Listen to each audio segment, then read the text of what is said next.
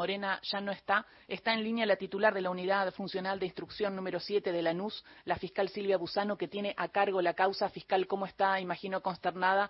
Eh, ¿Qué se sabe de la causa? ¿Qué tal? Buen día. Buen día. Sí, sí, sí, la verdad que es un, hecho lamentable. Eh, bueno, en la causa hay dos personas aprendidas que más fácil serían los autores del hecho los eh, hermanos Madariaga, eh, Darío y Miguel Ángel Madariaga, ¿es así?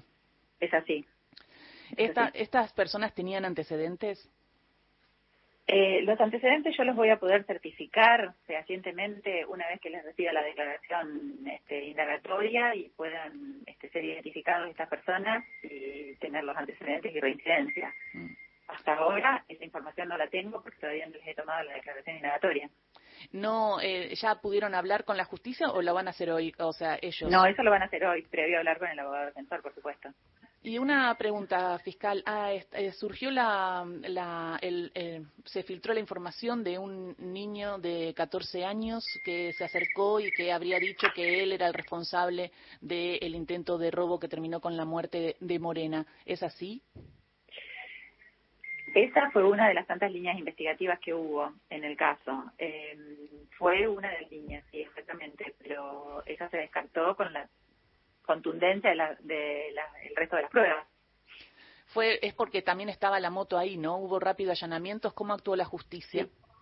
Eh, bueno, la justicia está a la vista. El día de ayer fue el hecho, ayer hubo personas aprendidas, hoy le vamos a recibir declaración testimonial, eh, perdón, declaración indagatoria. Eh, también se actuó bien, perdón.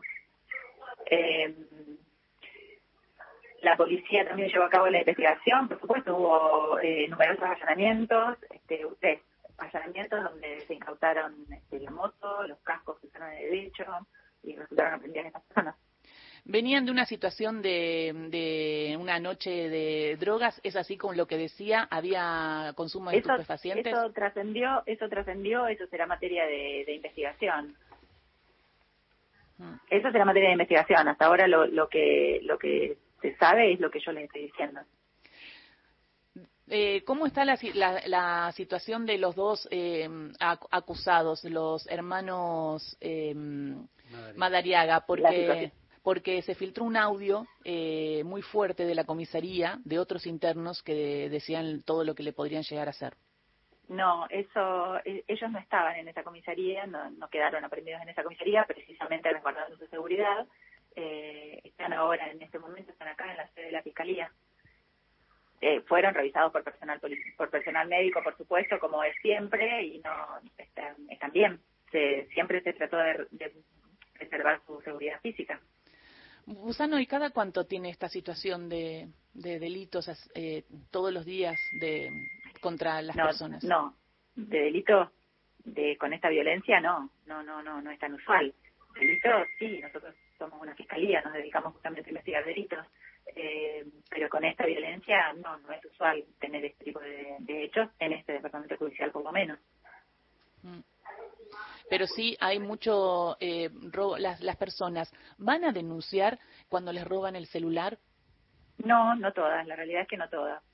No, los, robos de celulares este, no son tan tan usuales. Las denuncias por robos de celulares.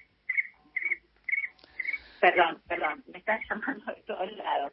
me imagino, me imagino, fiscal. La dejamos, era para preguntarle esto, confirmar entonces la detención de estas personas y que serán indagadas. Muchísimas gracias. en el día de hoy. Muchísimas gracias. Silvia Busano. Hasta luego. Silvia Busano, titular de la Unidad Funcional de Instrucción 7 de la NUS, la unidad fiscal, eh, confirmándonos eh, que hechos así de violencia no llegan eh, todos los días, pero sí llegan los delitos, ¿no? Los delitos que pueden terminar